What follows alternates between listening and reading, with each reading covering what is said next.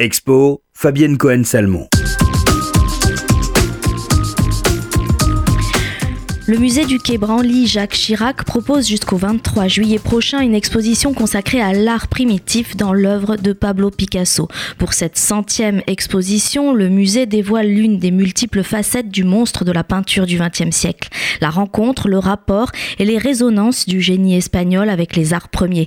Une découverte fascinante du primitivisme de Pablo Picasso.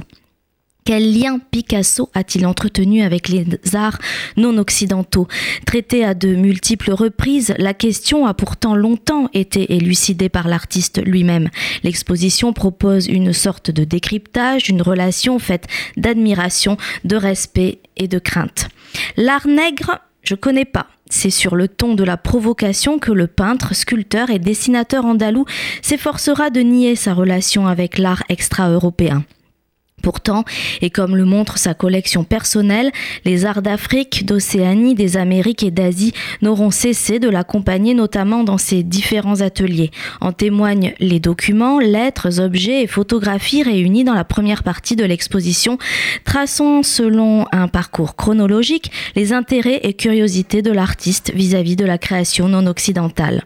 Dans une seconde partie plus conceptuelle, l'exposition présente une mise en regard des œuvres de l'Andalou avec celle des artistes non occidentaux en s'appuyant davantage sur une anthropologie de l'art que sur le constat de relations esthétiques.